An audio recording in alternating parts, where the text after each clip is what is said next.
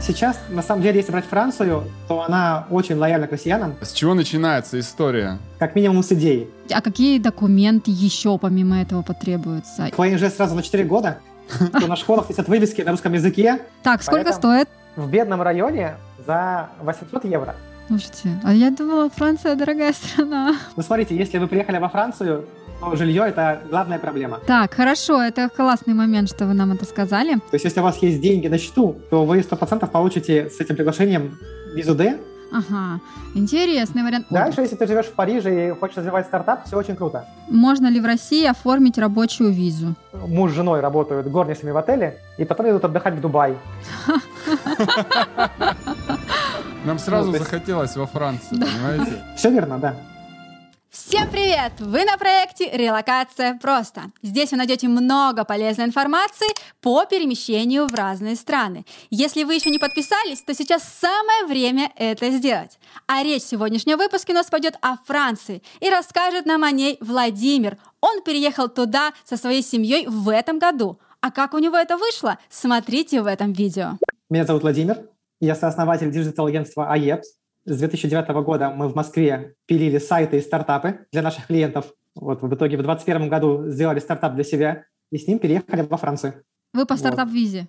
Да, мы по стартап-визе. Давайте тогда приступим к этому, как это все происходит. Да, с чего начинается история стартап переезда? Э, История стартап-переезда начинается с сам- самого стартапа, как минимум с идеи. Вот. Если раньше было проще, и идей на бумаге вообще хватало, чтобы переехать, сейчас стало чуть-чуть сложнее, потому что очень большой наплыв. Мгм. То есть если брать вот март месяц, мы общаемся с инкубаторами, то поток увеличился примерно в 10 раз. Поэтому, собственно, за счет того, что выбора стало больше, критерии стали тоже жестче. То есть выбирают не про- проекты, которые в рамках идеи, а проекты, которые там уже как- как-то реализованы. Мгм. На каком этапе реализованы хотя бы? Как-то можно это оценить? Люди Ну, хотя, хотя бы есть лендинг с дорожной картой. А, А, это вс- и все, да. ага. Ну, хотя бы. Чем, чем больше реализовано, тем легче пройти. Мгм. Ну, хотя бы, чтобы был лендинг, чтобы было понятно, что это не просто идея, которую там за ночь начеркали и решили приехать там получить ВНЖ, Да. а что ребята уже хотя бы что-то делают, есть какие-то четкие планы, намерения и так далее. Ну, Мгм. то есть бизнес-план. Э, Бизнес-план и тот самый лендинг. То есть бизнес-план нужен был всегда, вот, а сейчас еще, грубо говоря, как какие-то там шаги, пускай небольшие, по реализации этого бизнес-плана. Мгм. А бизнес должен быть э, направлен на что конкретно? Ну, На что угодно. На что Абсолютно угодно. все, да. Просто единственное, что практически нереально пройти с e-commerce Мгм. и с классическими ку- купи-продай. Со всем остальным реально, потому что тут и, производство может быть, и космос, технологии. То есть не обязательно IT. Мгм. Мгм. А, и это не обязательно должно быть направлено на улучшение э, обеспечения ну, какой-то услуги для Франции. То есть это может быть просто международная какая-то история. Все верно, да. А какие документы еще помимо этого потребуются? И заявляется, например, допустим, семья, да, и только один из э, супругов. Смотрите, А, если по шагам, то французская стартап-виза, она самая идеальная. Так, Потому что Нам сразу Ну, то есть- захотелось во Францию, Да. понимаете? уже От передумали, какая иде- Канада. От слова идеально, какая Канада, конечно. идеально, потому что, во-первых, ВНЖ сразу на 4 года, во-вторых, ВНЖ не привязывает вас к вашему стартапу, вы имеете право устроиться на наем- наемную работу, если стартап не пойдет. Мгм. Вот. В-третьих, получается, заявитель может брать с собой супругу и несовершеннолетних детей. И Мгм. супруга также имеет право на работу. Так. Вот. Так. Собственно, дети сразу идут в государственные школы, школы здесь бесплатные. Мгм. Вот. А русских сейчас здесь настолько много, что на школах висят вывески на русском языке о том, что идет прием там, в- на новый учебный год. Да ладно, обалдеть. А вы можете такие фотки скинуть? Круто, слушайте, а, а в каком вы городе сейчас живете? Мы в Ницце. О, мы только обсуждали а, Женя, где бы мы хотели жить во Франции, если поехать во Францию. И вот один из Мы просто последние 15 лет жили в Москве, устали от серости, от холода, и поэтому решили поближе к морю и к солнцу. Так, значит, э, а уровень языка какой должен быть? А, ну, должен быть английский либо французский. Ну, на уровне, чтобы вы могли привести презентацию. То есть, А- в принципе, уровня Б хватает с головой. Мгм. А, а кому вот это все презентуется? То есть кто является таким куратором, да, или там судьей, который принимает решение, годится или не годится? Смотрите, если по шагам, то сама эта программа называется «Паспорт Талант. Основатель инновационного предприятия». Собственно, чтобы стать этим самым инновационным, инновационным предприятием, вы должны заключить договор с инкубатором. Как только вы заключили договор с инкубатором, это равнозначно тому, что французский инкубатор признает вашу инновацию. Дальше, собственно, вы с этим договорщиком отправляете письмо в Министерство экономики Франции, и Министерство экономики Франции выдает нам приглашение на ВНЖ на 4 года. Мгм. Дальше вы берете это приглашение на ВНЖ, выписку из банка на 20 тысяч евро, собственно, загранпаспорт, и идете в посольство получать визу Д. В отличие от многих других стран, не требуется справка о несудимости, поэтому пакет документов, он реально минимальный. То есть если у вас есть деньги на счету, то вы 100% получите с этим приглашением визу Д, езжаете во Францию, снимаете жилье и меняете эту визу Д на четырехлетний ВНЖ. А вот давайте тогда поподробнее и про жилье, и Мгм. про 20 тысяч евро. Потому что если едет не один человек, будут ли они 20 тысяч евро, или они должны увеличиваться ну, на количество членов семьи? Смотрите, официально требований о том, что они увеличатся, э, должны, требований нет. Но мы Мгм. рекомендуем клиентам, чтобы они хотя бы на каждого члена семьи плюс 5000 евро показывали. То есть, например, мы когда уезжали с семьей, у нас, я, жена и двое детей, мы показали там около 35 тысяч евро на счету, и как раз больше всего переживали за это, что будут требовать там по 20 тысяч на каждого. Да. У нас к этому вообще никаких вопросов не было. Через две недели получили визу и уехали. Ага. За две недели получили. Ну, это тогда, в тех, в тех условиях, в тех, в тех реалиях, да, видимо? Сейчас, на самом деле, если брать Францию, то она очень лояльна к россиянам. И если многие страны что-то ужес- ужесточили, Латвия, Эстония вообще отменили программы для россиян, то во Франции все как было, так и есть. То есть у них немного увеличились сроки внутри Франции в инкубаторах, потому что они зашиваются, потому что поток пошел большой. Мгм. А внутри консульства там все как раньше, все очень быстро. Мгм. А еще такой вопрос часто задают э, мои подписчики. А вот если они уже не в России, на стартап-визу можно податься? Например, они по туристической, например, сейчас во Франции находятся. Смотрите, нужно получать визу Д в паспорте за пределами Евросоюза. Мгм. Поэтому если они не хотят возвращаться в Россию, они могут приехать в Грузию, в Турцию, и там получить эту визу в паспорт и с ней въехать во Францию. А можно, да, это без, если они в Грузии, в Турции не имеют ВНЖ, они могут? уже да? можно. Уже можно. А. Раньше было нельзя, а уже можно. Уже можно так сделать. Ага, интересный вариант. А вот, э, вот эти э, 20 тысяч евро, это просто вот то, что на счету, это не должно быть то, что это постепенно за год приходило, а вот то, что у меня сейчас нет, нет, лежит. нет. Они не требуют ни, ни подтверждения этих средств, ни э, выписку о том, как эти средства там пришли на счет, в течение Мгм. какого времени и так далее. Мгм, Просто показываете выписку и все. мгм. Что они лежат, и все. Они То у они лежат, есть, да.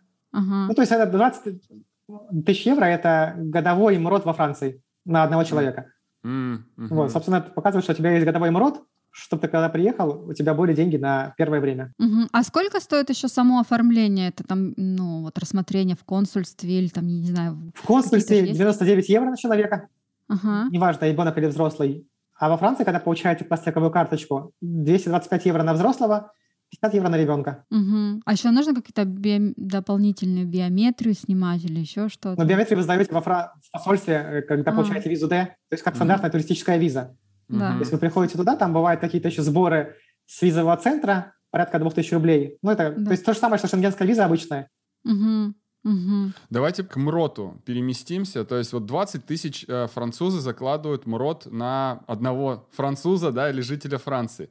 Да? Что можно вообще позволить себе за эти 20 тысяч э, евро в год, да? Начнем с недвижимости, ну, потому что она, наверное, львиную долю съест этих денег. Ну, смотрите, если вы приехали во Францию, то жилье – это главная проблема. Так, вот с нее давайте и начнем.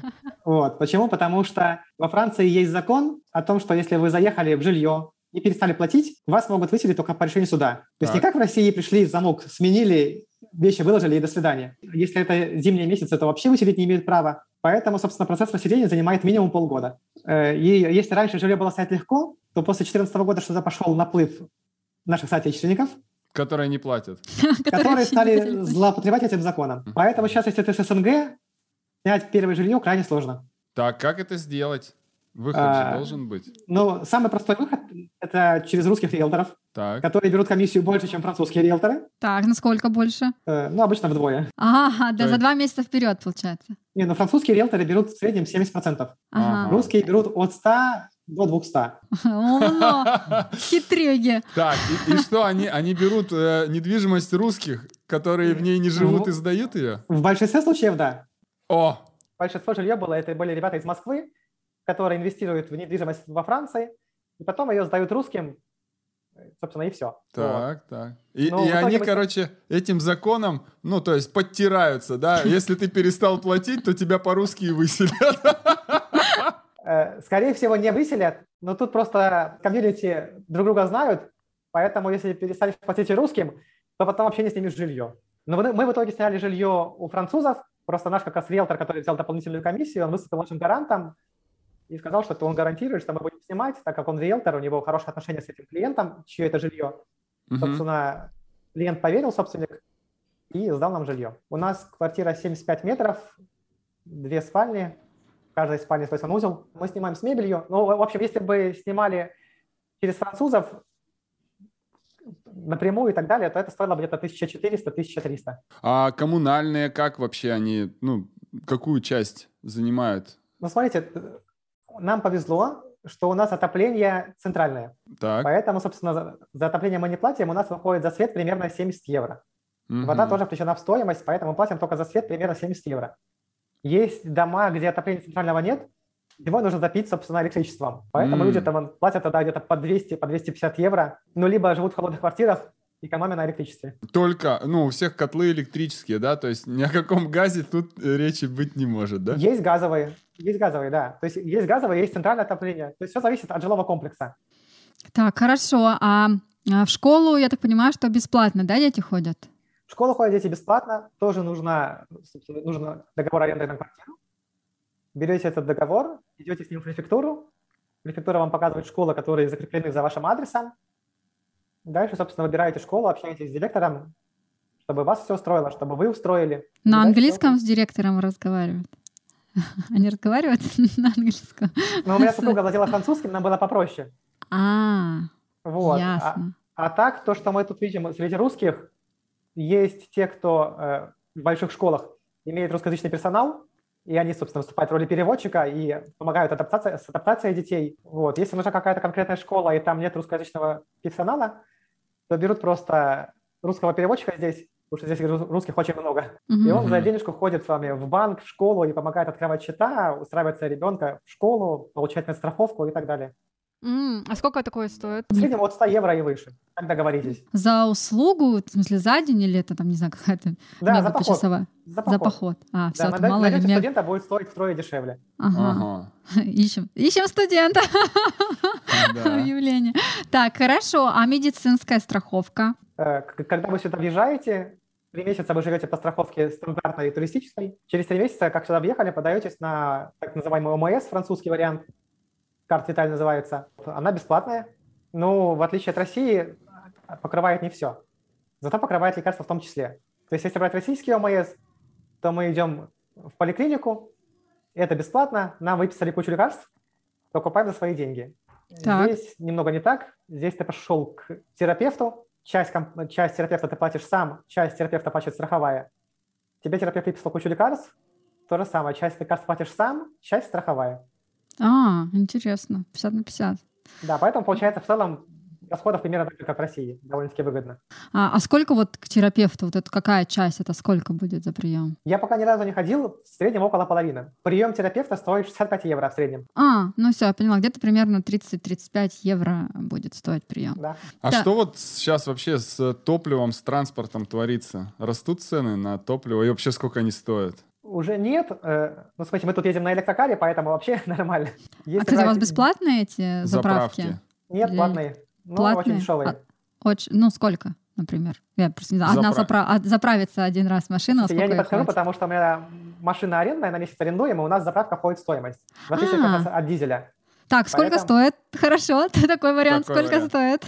Э, Тесла на месяц 1100 евро. Если брать Fiat электрокар, на месяц стоит 350 евро. О, М, не так много. Вот Фиат прям бюджетно и удобно. И получается, у тебя заправки включены в стоимость, поэтому ты ничего не платишь. Берешь Fiat не электрокар, он стоит 300 евро, но ты в итоге еще там евро 150 наездишь на топливе. Угу, угу. Ну, здорово. А да. для вот этой аренды вы какую-то включена страховка автомобиля? И, я Все поняла, включено, и это страховка именно помесячная. То есть тут есть страховка, когда у тебя есть кредитная история, тогда Тесла в месяц стоит 389 евро. Да. Да, и на три года, ну, то есть контракт на три года. Мы Ага. пытались, вот, как приехали, не получилось, потому что требуют кредитную историю и Ага. так далее. То есть поэтому без кредитной истории не дают. Поэтому берем краткосрочную аренду. Вот. Тут, получается, сутки стоят 70 евро, месяц а оп- 1100. А оптом, да, 1100. Ага. А как- на с какими вы водительскими правами? С российскими пока. А, которые на них написан вот этот license, у вас на английском написано или на русском? Классические права, карточка маленькая, ну, не, не международные. Не международная. Нет. Ну, смотрите, просто у нас такая история, что я недавно меняла права, а у меня написано на английском том, то, в том числе. Driving А, license. Да, и нам вот мы разговаривали с Сербией, нам сказали, что вот когда driving license, там вот они м, катят как международные. А у Жени он пару лет назад менял, и у него написано по-русски Да. водительское удостоверение. Да, я, я ходил, получал вот эту книжечку. Ясно. Еще один плюс Франции. Во Францию, вы когда приезжаете, получаете ВНЖ, чтобы вам поменять права, вы просто берете с России, с ГИБДД справку, подтверждающую срок вашего вождения, отправляете онлайн эту справочку и скан ваших прав, и через полгода просто получаете французские права без какой-либо сдачи экзаменов, без всего. Так. Очень, очень удобно. А справка, вот она, как думаете, ее можно заказывать ну, дистанционно? Дистанционно нет. Вот сейчас у нас родственники пошли в Москве получать по доверенности эту справку. Вот эту за вас, да, справку? И да, в ГИБДД. А у нее есть какой-то срок годности, если ее заранее, например, оформить? Э, срок годности полгода, поэтому можно оформить заранее. Ну, да, ну, ну, если ты настроился прям серьезно. Так, хорошо, это классный момент, что вы нам это сказали. Так, а про садики тоже не бесплатно, если у кому-то детский сад нужен? Вообще, как там с садиками? Вообще они есть? Садики есть, но найти, устроиться в бесплатный садик проблематично там, по количеству мест, поэтому проще пойти в платный. Так, Они дешевле, чем в Москве. Я не знаю, как, какие цены в Питере, но здесь порядка 300 евро можно найти садик частный. это в месяц иди туда. 300 евро. Да, в Москве стоит дороже просто. Хорошо, отлично. А, э, значит, эти садики... А, а бывают садики? Слышали о русских садиках? Да, Очень много. Русские Много. садики, в Париже есть русские школы. Мало того, здесь есть ча- частные школы, которые не русские. Мгм. Но если брать классы, то там процентов 80 русских. А, Поэтому туда лучше не идти, потому что там есть дети, которые учатся по два года в частной школе во Франции. И знаю. кроме русского ничего не знают. Потому что весь их класс русский, и учителя с ними общаются по Google Translate на русском. А, да. А сколько такие школы в среднем стоят? Тоже дешевле, чем в России. Вот. Ну, в среднем где-то 500 евро в месяц. А, слушайте, а я думала, Франция дорогая страна. А продуктовая корзина, вот сколько у вас выходит на продукт на семью в месяц? Там, я не Знаете, знаю. мы когда приехали сюда в декабре, евро стоил 82 рубля, Мгм. и по итогам декабря у нас вышло ровно столько же, сколько в Москве. То есть у нас в Москве уходило порядка 70 тысяч на семью, ну, именно Мгм. на продукты. Да, Там мы отоваривались во вкусвилле. Мгм. Не знаю, в Питере есть, нет таких вкусвиллов? Есть, есть, да, есть. Вот, и, собственно, здесь мы тоже отоваривались, и по итогам месяца вышло то же самое. То есть мясо, яйца здесь дороже, что-то дешевле, поэтому по итогам месяца мы прям сели, пересчитали, и вышло прям один к одному. Мгм. Интересно. А вот вернемся к инкубатору, да, в смысле к, ви- к вашей визе стартапа.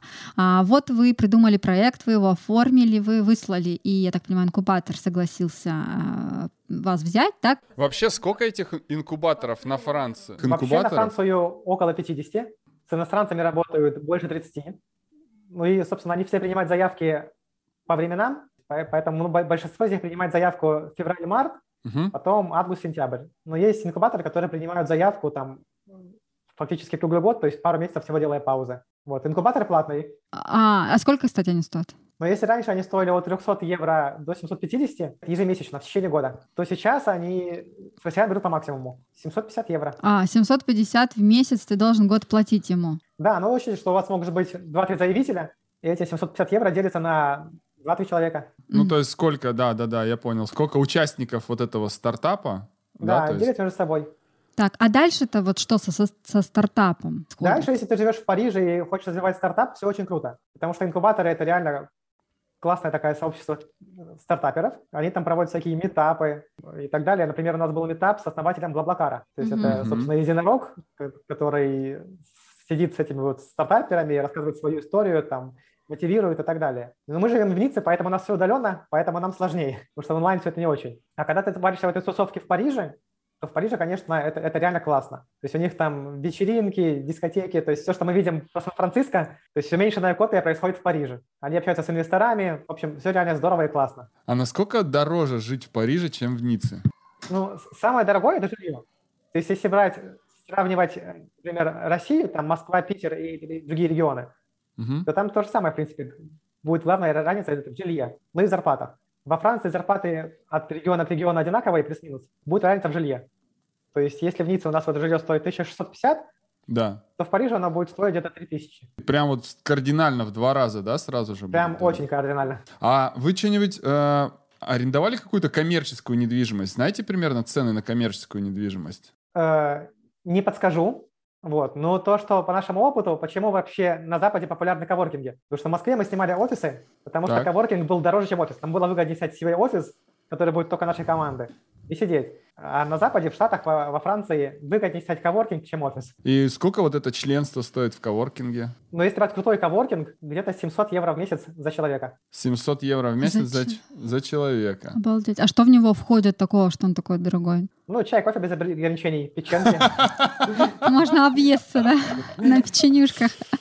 Отбить печенюшками.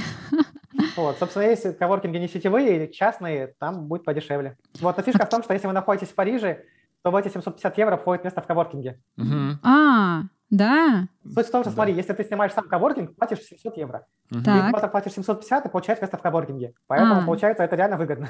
Инкубатор дает место в коворкинге. Да, инкубатор дает место в коворкинге в эту сумму. Это вот, да, вот тогда вот это вот вообще очень выгодно. А сколько у вас человек в команде? Ну, если брать наш стартап, то пятеро. Но mm-hmm. приехали все только мы с женой. А какие еще расходы вот у вас по развитию бизнеса? То есть, не знаю, у вас какие-то у вас оформлено, вообще не знаю, нужно оформлять какое-то ООО, ИП дополнительно, платить налог? Еще один же... плюс во Франции, что нет требований оформлять юрлицо. То есть для Франции стартап не равняется юридическое лицо, в отличие от там, Латвии, да? То есть в Латвии ты когда приезжал, ты должен был с первого дня оформлять юрлицо. Здесь нет. Здесь ты приехал, тебе юрлицо оформлять не нужно, и мало того, даже через 4 года, когда ты будешь продлеваться, у тебя нужно два варианта должно быть по продлению. Или-или. Или юрлицо с оборотами хорошими, да, либо по подтверждение от инкубатора, что твой проект они считают все еще инновационным. Поэтому ты можешь сюда приехать, 4 года ходить на наемную работу, вечерами развивать свой стартап по 2 часа в день, через 4 года продлиться, а через 5 лет получить французский паспорт. А всего 5 лет? Ну, то есть 4 вот этих, и еще ты там, грубо говоря, год, и год проживаешь, уже 4, можешь... Да, но через 5 лет ты можешь подаваться на ПМЖ и на французский паспорт. Одновременно? Да, можно одновременно. Просто требований а. меньше. К ПМЖ у тебя должен быть французский на уровне А, угу. совсем базовый. Для паспорта на уровне Б. А, интересно. И для паспорта ты еще сдаешь там историю Франции. Да, вот такой вопрос. А, просто мы общались со швейцарцем, и, ну, там же официальный язык, помимо немецкого, есть еще и французский. А, так вот, он не рекомендовал учить французский, поскольку во Франции, говорит, нет работы. Ну, то есть вообще очень сложно найти работу, и, говорит, вам с французским ехать только в Канаду. Ну, смотря в какой сфере работу. вот. Так, развейте вот этот миф. Смотрите, если брать классическую офисную работу, то устроиться крайне проблематично. Потому что Франция выпускает каждый год выпускников вузов, их нужно обеспечивать работой, Поэтому, если вы приехали во Францию и ищете офисную работу, то реально устроиться будет крайне сложно. Но в то же mm-hmm. время у нас клиенты, которые работают юристами в Париже. Так, вот, это, кстати, очень интересно. А как они легализовались? Ну, сейчас они легализуются через нас по стартап-визе. Ага. Вот, но изначально они сюда приехали по рабочей визе. По, по, как юристы? Да, как юристы. И работают, и, и работают юристами. Но только по рабочей визе они привязаны к одной компании. Поэтому... Так у них был диплом российский юридический? Или какой-то не европейский? Уточнен, но не французский. Не французский. Не французский. Так, и французский, это для них не родной. Что вот. обычно врачи и юристы это первые две профессии, которые сложно легализовать при да. в Врачей во Франции легализовать очень срочно, очень, очень сложно, прям угу. невероятно сложно. Поэтому если вы врач, во Францию вам лучше не ехать. А если юрист, шансы есть, получается? Если юрист, шансы есть, да. Но в целом с работой офисной э, реально сложно. Русских берут обычно на работу, если брать не дворниками, там, не, не уборщиками, то это обычно там продавцами в какие-то топовые магазины. Ну, типа там Louis Vuitton и так далее, потому что там много русских клиентов, М. Поэтому нужны русскоязычные продавцы, которые смогут этих клиентов удовлетворять. Хитро. Так, это Вот да. мы вот недавно кстати. были в аутлете, и там в До- Дольче Габбана, в Гуччи, везде были русскоязычные продавцы. Так, еще какие есть вариантики? Айтишники, наверное. Вот. Самый простой вариант, куда идут многие русские люди здесь, это как раз обслуживающий персонал. Это официанты, горничные. Туда устроиться можно без проблем, но там, собственно, МРОД. МРОД это как раз во Франции 1650 грязными, 1250 на руки получают они. Вот. Но смотрите тоже, если брать семью, то есть если семья живет на МРОТе, работает муж и жена, получается они 1250 на руки, получает один каждый, это получается 2500 на семью. Мгм. В бедном районе можно снять двухкомнатную квартиру, ну, то есть, получается, гостиная и спальня, за 800 евро. Учитывая, Мгм. что продукты здесь стоят как в Москве, получается, что низшее сословие Франции живет намного лучше, чем низший и средний класс России, особенно если брать регионы. То есть, если мы берем, возьмем, берем Москву и Питер, возьмем регионы России, то это будет просто небо и земля. Разница колоссальная. То есть тут нормально, что муж с женой работают горничными в отеле, и потом идут отдыхать в Дубай. Да, слушайте, правда, что интересно. Так, э, заманчиво уже звучит. А расскажите вот и еще остальные услуги, связь, интернет, э, сколько вот э, стоит? За телефон э, минимум 10 евро. Входит 70 гигабит, э, точнее гигабайт трафика и безлимитные звонки. Безлимитные звонки по всей Европе, и 70 гигабайт тоже действуют по всей Европе. Вот, поэтому тоже удобно. А интернет э, где-то от 20 евро. Мгм, Ну, скорость здесь тоже лучше. недорого. Намного лучше, потому что вот в Москве средняя скорость была где-то 1 гигабит. Это предел, а в среднем идет 100 мегабит даже. Да. А здесь у нас вот 2 гигабита, и если брать торренты, я качаю фильм в 4К. Э, Это космос, да. А, слушайте, ну вот, а если у них, так сказать, ну, на Фиат с Теслом не хватает, сколько будет проездной стоить на общественный транспорт? На месяц не подскажу. Э, вот, могу привести живой пример. От нас до Италии, до Вентимилья, ехать на электричке час, а э, проезд туда-обратно стоит 8 евро, Так. а безлимитный на неделю 20. М, Безлимитный на неделю 20, то есть... мгм. Но это, это такой междугородний, а в- внутри города на чем можно передвигаться вообще? Внутри вот если города, не имея- ну, если брать Ниццу, автобусы, трамваи, одна поездка стоит э, полтора евро, 10 поездок 10 евро. Но на месяц мы не покупаем, потому что мы ездим немного. Ну, то есть в целом эко- экономия большая получается, когда ты получаешь. Детям в школе дают справку о том, что они учатся в школе, и по ней можно купить проездной вообще за копейки. У нас просто школа пешей доступности, мы не покупаем. А так, если не ошибаюсь, около 30 евро на год. Мгм. Так, с этим вопросом хорошо. Ну, это, наверное, странный будет вопрос. Кто, наверное, кто ездил в Ниццу, наверное, знает, но я не была в Ницце, поэтому спрошу. А поход в какой-нибудь средний, я понимаю, что есть там шикарные рестораны, в средний ресторан сколько вот уходит? Э, Ну, смотрите, то есть если брать средний не в туристической зоне, а где кушают местные, Да, то 25 евро будет стоить э, с бокалом вина полноценный обед. Да, если Ну брать да. туристическую зону, то там 20 евро будет стоить одно блюдо, ну и плюс 5 евро бокал вина. То есть 25 евро Мгм. это уже не полноценный обед, а одно блюдо плюс бокал вина. ясно. Все не, всё не могу отойти от потрясения. А, значит, э, мы, э, если получается нам этот стартап-виза, то, то есть мы платим 7 750 евро в инкубатор, и у нас в эту стоимость как бы нам не нужно платить налоги какие-то, а если я уже прибыль получаю? И, Но если по получаете стартапу? прибыль, здесь регистрируете юрлицо, либо ИП, либо акционерное общество, либо ООшку классическую, Мгм. и платите Так. налоги. Сколько это будет? Налоги во Франции большие. Так, Вот, но фишка в том, что если вы открываете все через свой стартап, то у вас там куча налоговых льгот. Я про них не, не проконсультирую, потому что нам это, к нам это не относится сейчас. Ну, то есть мы этим, этим не пользуемся.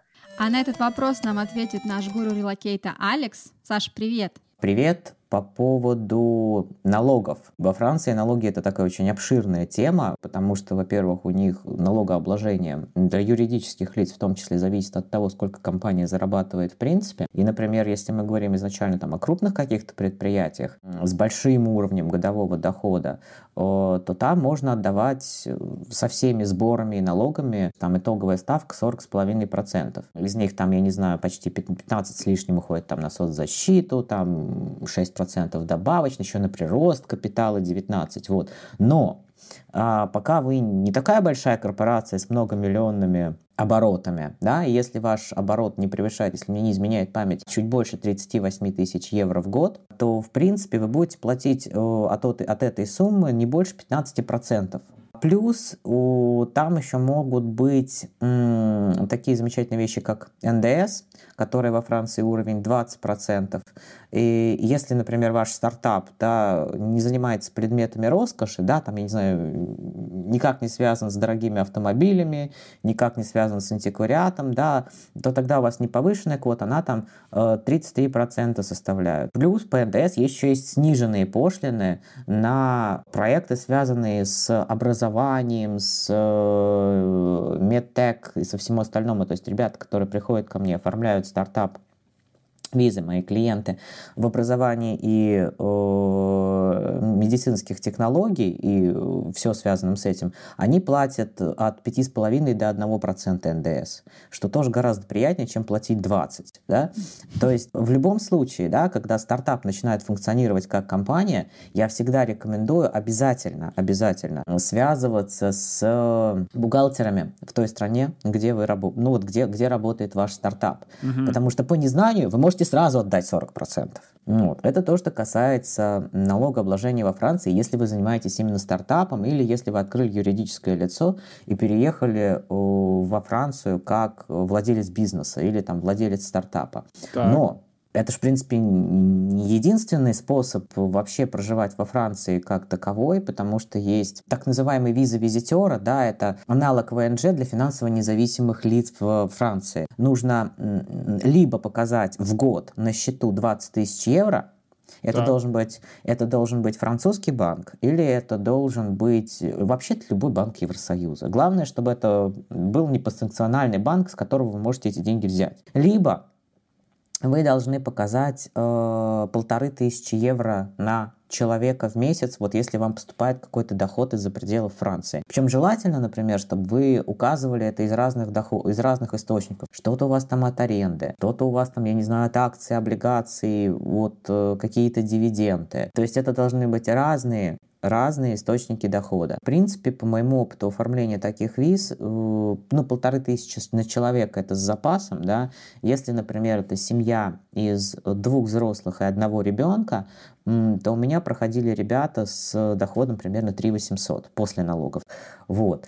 Единственное, что нужно понимать, что эта виза, она не дает права заниматься какой-либо коммерческой деятельностью на территории Франции.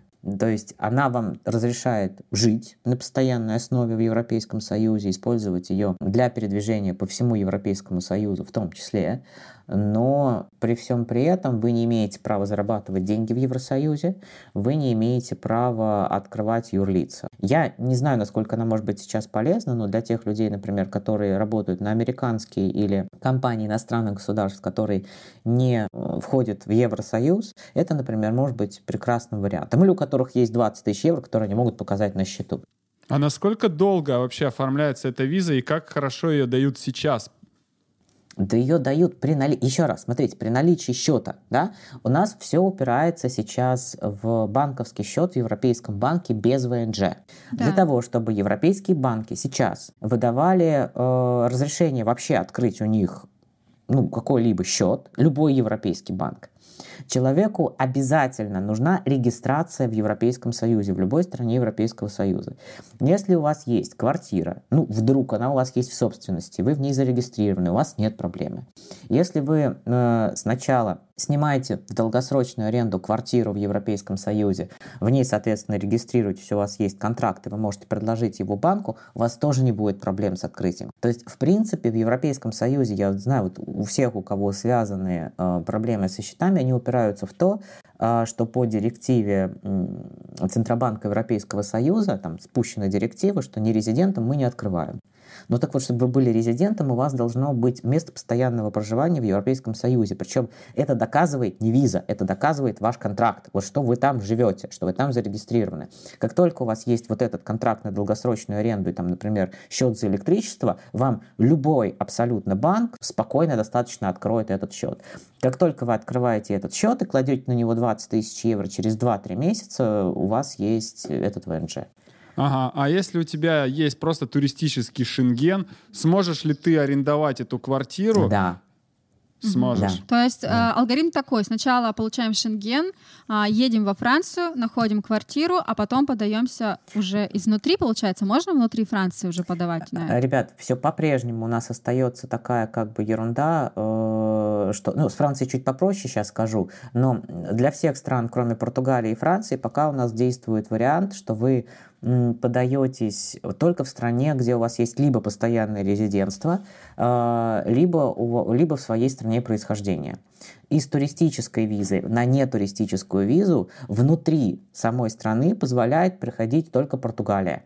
Про нее мы говорили в другом выпуске. Мгм. Вот. Если мы говорим о Франции, то Фра- Франция сейчас сделала очень приятные послабления. Они разрешают подавать э, гражданам Российской Федерации м, на свой ВНЖ в любой стране. То есть, если вы, например, находитесь там в Грузии, в Армении, куда сейчас все уехали, вы Да. можете податься, не возвращаясь в Москву, вы можете податься на Францию на вид на жительство там. Мгм. Вот. Во Франции это сделать, к сожалению, нельзя внутри. Вы, нельзя, вы, вы не можете податься на визу Евросоюза, находясь в Евросоюзе.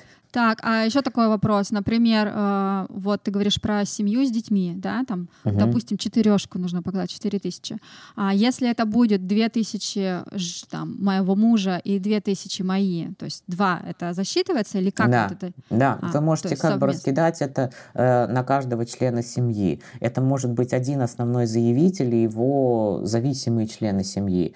То есть это на ваш выбор. В принципе, например, даже та же вот, вот голубая карта работает, она работает по этому же принципу. Вы можете получать, например, голубую карту Евросоюз как два отдельных человека и перевозить детей, а может быть основной заявитель, и вы как бы подаетесь пакетом с основным заявителем, если так проще сказать, да. Голубая карта это вообще такая хорошая штука, ее франц- французы ее тоже вот выдают. Она на данный момент выдается только наемным работникам. То есть вы не можете э, получить голубую карту ЕС, если вы работаете в своей компании, или если вы самозанятый, или если вы находитесь по виду на жительство по финансово независимому лицу. Голубая карта во Франции и в любой другой стране Евросоюза работает как ВНЖ. У вас должен быть определенный уровень дохода, вы- или вы должны там в разных странах это немножко по-разному, либо определенный уровень дохода, либо вы должны заплатить определенное количество налогов. И исходя из этого, но это всегда чуть выше, чем стандарт. А, и если вот вы высококвалифицированный специалист, у вас э, есть высшее образование, и- или, или если в некоторых странах это проходит, если нет высшего образования, но есть э, документы, которые подтверждают, что у вас там больше 5 или там 10 или 15, опять в разных странах по-разному опыта в этой области, вы можете получить э, голубую карту Евросоюза, Например, Франция вам может ее выдать. А, И тогда фактически это карта, которая дает вам возможность через год после ее получения выбирать, где вы хотите жить и где вы хотите работать. И ваш срок, вот этот, который обычно идет там 5 лет ВНЖ, а потом ПМЖ, он у вас будет засчитываться не для какой-то отдельной страны, в данном случае Франции, он у вас будет засчитываться для Евросоюза в целом. Столько нюансов, сложно достаточно разобраться. Можешь ты как-то, может, помочь? Потому что у всех каждый свои нюансы. Например, у нас не один ребенок, а два ребенка. То есть там, наверное, уже сумма другая будет. Как-то это можно в индивидуальном порядке порешать? Да, конечно, ко мне всегда можно записаться на индивидуальную консультацию. С каждым кейсом я работаю очень подробно. Все, тогда мы оставим ссылочки все в описании. Ребята, если что, обращайтесь. А мы пойдем, вернемся к нашему гостю. Слушайте, а вот э, до какого уровня нужно проработать стартап? Вот э, вы, ну, раз вы этой тусовки знаете, для привлечения инвестиций, до какого уровня должен быть доработан? Слушайте, тут все зависит от везения и от того, как- какая идея у вас, насколько она инно- инновационная и так далее. Потому что если идея может быть инновационная, очень, да, то инвестор может испугаться, что кто-то заберет раньше него эту идею и инвестирует Мгм. на самом раннем этапе, там, на уровне MVP. Но если Мгм. идея более такая простая, которую там легко копировать и. Да. по- похоже во всего много, то, скорее всего, там нужно уже нечто такое большое, какие-то первые продажи, первые клиенты. Мгм. Но у нас уже первые люди поехали. По Ну, нашим с- наводкам. по- Ну, в Южную Америку? наш- Да. Да. Мне кажется, что А? там нет перспектив для детей в будущем. Ну, то есть дети там вырастут, но кем они пойдут на работу? То есть где-то внутри страны, а работа там вроде зарплаты низкие, работы мало. Ну, я бы то же самое сказала и про Россию, поэтому я не не Вот. Но просто если брать Францию, сюда как раз многие едут. Вот у нас есть клиенты, которые очень состоятельные, и они готовы сюда ехать на очень сильное понижение статуса социального ради своих детей. Потому что дети у них здесь закончат школу, у них французский будет родным, они закончат во Франции вузы, и они, у них точно жизнь будет обеспечена. Даже на минималку жить можно, а когда у тебя есть высшее образование, ты находишь работу и нормально зарабатываешь. То есть там 3-5 тысяч евро зарабатывать во Франции вполне реально в офисной работе. Слушайте, я, я можно, э, так как я перед, перед нашим э, выложила пост с вопросами, ребята поскидывали вопросы. Если на какие-то знаете, ответьте, если не знаете, то не знаете. Хорошо, да, я да, поз, давайте. позачитываю. А, существует ли какой-то реальный способ въехать по тур-визе и потом сменить статус? Например, найти работу на месте. У меня профуровень французского языка, друзья готовы помогать. Просто из РФ это все супер долго, непонятно. На месте было бы удобно найти что-то, чтобы уже остаться. У нее причем друзья, которые готовы даже выступить поручителем. Ясно. Смотрите, у нас многие клиенты сюда приезжают, есть запускают процесс, приезжают во Францию, ищут здесь уже жилье и так далее. Но в любом случае, когда ты легализуешься, нужно будет выехать, чтобы получить визу в паспорт, а потом въехать. То можно это сделать э, в, в любой стране, да, в той же Турции, и да, и так далее.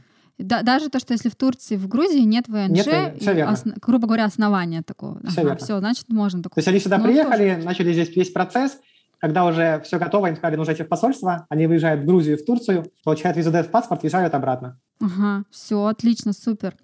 Так, а, есть ли какие-то местные англоязычные сайты для поиска работы? Во Франции поиск работы популярен iNeed, классический, Мгм. он прям, вак- вакансий очень много. И LinkedIn очень популярен. Я когда сюда приехал, поменял локацию на Францию, мне Мгм. где-то раз в месяц пишут, предлагают какую-то работу самостоятельно, прямо эти рекрутеры, рекрутеры. А, прикольно, классно, слушайте. А, ну, вот тут вопрос, я так понимаю, что, в принципе, вы покрыли, но можно еще раз. Насколько реально сейчас устроиться на работу русским? Но если вы айтишник, то очень реально. Работы очень много. Мгм. Вот. Так. Если, если брать мужчин с руками, работы очень много. Мгм. Это там Мгм. э, ремонт, стройка, бытовые какие-то услуги маленькие. То есть работы реально очень много, и многие даже работают на себя. И чтобы понимали, то заменить замок в квартире стоит 300 евро. Вообще неплохо. Ты уже подумал Я, уже думаю, надо переквалифицироваться. менять замки. Вот. Но если ты работаешь на кого-то, ты получаешь те же самые там полторы на руки чистыми, да? Ну, понятно. если у тебя там сделал себе сайтик, рекламу, и набрал базу клиентов, сделал себе ИП, то вот реально занимаясь бытовыми услугами, можешь зарабатывать очень круто. А вот э, тогда я про себя спрошу. Э, э, ви- про съемка видео, что-нибудь вы сталкивались? Аэросъемка? Да, Недвижим- да, да. Смотрите, если вы не фотограф, что фотографов тут как раз Нет. Тут Нет, вот, если брать большинство русских в лице, это либо фотографы, либо мастер маникюра. нет, М. видеограф, звукорежиссер, видеооператор, видеомонтажер, вот все вот это, все более сложно. Смотрите, на фрилансе работа выше крыши. Вот. То есть в, в каку- в какую-то компанию вы вряд ли устроитесь как раз из-за языка. Ага. Вот. Но если вы будете фрилансить и ставить цену ниже, чем компании, то работа выше крыши. То есть снимать те же свадьбы, какие-то корпоративы, корпоративное видео. То есть Да. рекламное, да? То есть если снимаете с фотокоптера, Да. то рекламное видео там, для того же ресторана, открытого и так далее, это идеально. Да, вот я недвижимость как раз и специализируюсь здесь на съемках недвижимости, которая встала. Ну, то есть сейчас э, недвижимость в России, ну, замерла прям, ну, вот совсем. Вот эту ипотечную ставку взвинтили в три раза, Мгм. то есть никто не берет ипотеки, никто ничего не покупает, соответственно, вы понимаете, что рекламу, ну, никто не заказывает, хотя кто вот даже заказал, я э, занимаюсь еще и оптимизацией, размещением этой рекламы, и звонков практически нет вообще. Ясно. В общем, в этой в вашей сфере работа выше крыши, особенно если занимаетесь монтажом, то очень много заказов еще и будет из Штатов. То есть вы можете сидеть во Франции, зарегистрироваться на французском, на американском фрилансе, брать заказы, а когда для американцев, когда вы француз, ну, находитесь во Франции, отношение совсем другое, чем когда вы находитесь в России. Конечно. Если вы находитесь в России, значит, это должно быть дешево. Если вы находитесь во Франции, вы член ЕС, значит, это нормально, что ваши услуги стоят дороже. И, и то, что ты не можешь, немножко не очень говоришь по-английски, потому что ты все-таки француз, ты презираешь их, их английский. Так, слушайте, а еще такой вопрос у меня А, по поводу вот все русские, русские. Но как вообще русский там сейчас живется? хорошо живется. Тут русских все больше и больше. Чтобы вы понимали, это официальная статистика. До 2014 года во Франции было 200 тысяч русскоязычного населения. В конце 21 было 500 тысяч. Мне кажется, в конце этого года будет 1800. Так. Вот. Но главная, главная русскоязычная община – это Париж, и раз Лазурный берег, тут очень много русских, поэтому тут я вот сижу в группах, и там есть русские стоматологи, русские детские врачи, ну, то есть э, русские адвокаты, Мгм. ну, с французскими лицензиями, само собой. То есть, находясь на Лазурном берегу, вы можете закрыть все вопросы, не зная На языка. Да. Я сейчас хожу на курсы французского. У нас вот сейчас учится женщина там, которая с 2017 года живет э, во Франции, и у нее французский на уровне «merci» и «bonjour». Потому что она все делала среди русских. То есть работала среди русских, на маникюр ходит к русским, к парикмахеру у нее русский, массажист русский, адвокат русский. И сейчас она пошла на курсы французского только потому, что готова получать французский паспорт, собирается скоро, да, и нужно сдавать экзамены. Да. Интересно, слушайте, прикол. Так, а если у меня будет шенген французский, могу ли я проехать на машине через другие страны до Франции, отметить это там и поехать по Европе дальше? Так если у нее Так. туристический шенген, она может даже не отмечаться здесь. Ну вот мне тоже так кажется. Да. Если, шенген, если шенген, который именно наша виза Д, туда надо до- доехать до Франции, снять жилье, подать на четырехлетнюю ВНЖ и дальше то же самое жить где угодно. То есть очень много ребят получают во Франции ВНЖ, потом живут в Греции, в Португалии, в Испании, кто где хочет. Кстати, насчет счета. Как открыть счета сейчас? Есть проблемы с открытием счета в банке? Проблемы есть, да. Но проблема есть э, больше потому, что менеджеры в банке, они в целом не осведомлены, как что работает. Это вот очень связано с Россией. То есть они где-то что-то слышали, ты приходишь в банк и хочу открыть счет. Он говорит, а вроде как санкции против России, извините, не открою. И поэтому ты идешь просто в другое, в третье, четвертое отделение, находишь адекватного менеджера, и он тебе все открывает. А, то есть это все на этом уровне. Всё да, это на уровне хорошо. самого низшего персонала, который они не разбирают, не очень в теме, где-то что-то слышали, и просто им легче себя отправить подальше, чем открывать счет, потому что боятся, что что-то будет незаконно. Мгм. Да, это хорошая ин- информация и новость. Можно ли в России оформить рабочую визу? Ну, если вы найдете работодателя, то можно. Но по рабочей визе очень много большой геморрой.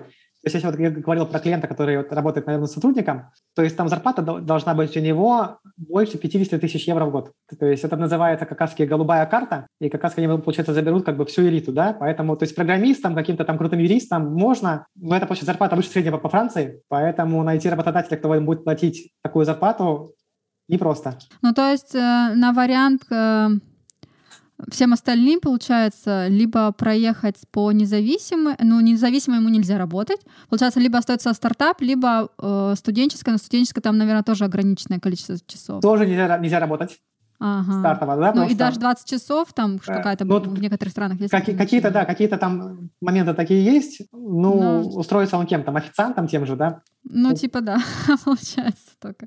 Так, погнали дальше. Так, а мож, возможно ли переехать и учиться на языковые курсы, но в то же время работать удаленно? Или эта виза будет считаться как студенческая виза, по которой официально работать нельзя? Ну, смотрите, то есть, когда человек работает удаленно, многие про это не знают. Поэтому тут очень много ребят, которые работают удаленно, удаленно, да. Но языковые курсы дорогие, чтобы понимали, такие вот языковые курсы, которые вот вам дают вот эту визу, они будут минимум стоить 6 тысяч евро за год. Это минимум, поэтому дешевле заплатить еще 4 тысячи сверху и получить четырехлетний ВНЖ. Ну круто, круто. У нас, короче, видео так прям и складывается, что... Добавляйтесь в нашу команду, Да, добавляйтесь в нашу ски- команду. скидываемся и едем. Ну, на текущем этапе это так, это реально так. Да. То А есть, скажите, вот эти 10 э, тысяч, это же, получается, команда со, со стартапа переезжает? если это стартап, то перейдет команда. Если это один человек, у которого нет, нет, нет стартапа, то он платит 10 тысяч евро, чтобы прикрепиться к стартапу. Да, Да. я поняла. Ага. А, в- а команда, когда скольки-то человек, есть какие-то какие-то ограничения? В среднем это два человека. Два поэтому, человека? получ- да, по- поэтому получается где-то 5, 5 тысяч на человека. Так, это мне вообще больше нравится. Так, То есть, получается, у нас 10 плюс 7 надо заплатить инкубатору, да? Или сколько? За год И 9 тысяч. больше. Причем, 9 тысяч причем у нас есть инкубатор. случаи, когда у человека есть, есть свой реальный стартап на уровне уже мобильного приложения, он один, он находит второго товарища, который платит 10 тысяч евро, и они вдвоем проходят, и получается основатель стартапа, которого там идея, он сам там разработчик, он фактически вообще ничего не заплатил, он получает ВНЖ, они а вот проходят. в инкубатор платится от команды платится команды. или от человека? От команды. От команды. И дается два места Э, в коворкинге. В коворкинге это всегда индивидуально, один-два места, одно- одно-два. Ага. Так, слышала, а, что во Франции а, какая-то суровая ювенальная политика, и чуть что там детей отбирают. Это правда? Но это не, не настолько все печально, как в скандинавских странах, Мгм. Но в целом, э, да, то есть тут закон равен для всех, Поэтому ребенок может пойти в полицию, написать заявление, что его родители унижают, принижают и так далее, и могут быть сложности. Так. Понятно, проводим инструктаж детям до приезда во Францию. То есть я к тому, что если придет ребенок в школу с синяком, у него 100% спросят, откуда синяк. Если скажут, побил папа или мама, то будут разбираться, почему, Крышка. что, как. Ну, мы добрые, у нас без синяков Да, у ходят. нас дома. А, вот, а если ты айтишник, но не разработчик? Ну, смотрите, если ты айтишник, дизайнер, 3D-визуализатор и так далее, то у тебя все отлично. Все отлично. Ну все, да, А- мы, по-моему, ответили даже с видеографами, даже, да. даже Ну, я и просто перес... я уже зачитываю. Имеет ли смысл искать не работу не в Париже или Бордо? Да, имеет. Работы везде Ну, я много. не знаю, люди пишут, я не знаю, почему у них такие Рабо- вопросы Работы во. Франции много везде. И, то есть, я говорю, это, Франция — это не Россия, где есть... Знаете, я смотрел фильм «Ментовские войны», и там говорили, была фраза такая, проблема Москвы и Питера в том, что вокруг Россия. Вот. Во Франции такой проблемы нет. То есть тут в любом городе хорошие зарплаты. Вот, вот есть знакомый, который работает дальнобойщиком, получает около 5000 евро. Другой живой пример. Парнишка в России занимался как раз сайтами, но он был на уровне тим лида. Переехал во Францию, пошел в компанию какую-то, где там смотрят, у них проблемы с локальной сетью. Он их начал там консультировать. Локальной. Они позвали шефа, и тут сразу я с ним подписал там договор на какую-то сумму, там, тысяч евро, чтобы он им поправил эту локальную сеть. Хотя IT было его просто хобби. Класс. Так, к предыдущим вопросам о работе. Необходимо ли знание французского языка для работы именно в IT во Франции или достаточно хорошего английского? Именно в IT достаточно хорошего английского. Тут сейчас очень много американцев, прям очень много, и очень Так. много британцев. То есть если брать э, статистику, когда был Brexit, многие французы из Британии уехали обратно во Францию. М. И фишка в том, что многие британцы сейчас идут тоже во Францию. Если брать Ниццу, то тут есть чистая э, э, англоязычная комьюнити предпринимателей. То есть русскоязычного комьюнити предпринимателей здесь нет. Тут просто есть русскоязычная комьюнити. А у, брита- у британцев есть именно англоязычная ком- комьюнити именно владельцев бизнеса. М, Но, но не факт, что они пустят туда русских.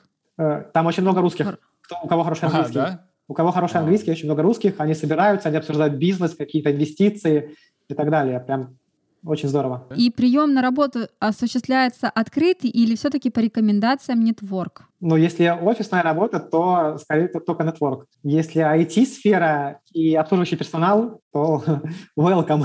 Так, а, ну вроде все, все. Так, тогда у меня последний, подытожим. Вот, чтобы и у меня в голове отложилось, и у зрителей, и у слушателей. А, Значит, стартап-виза, да?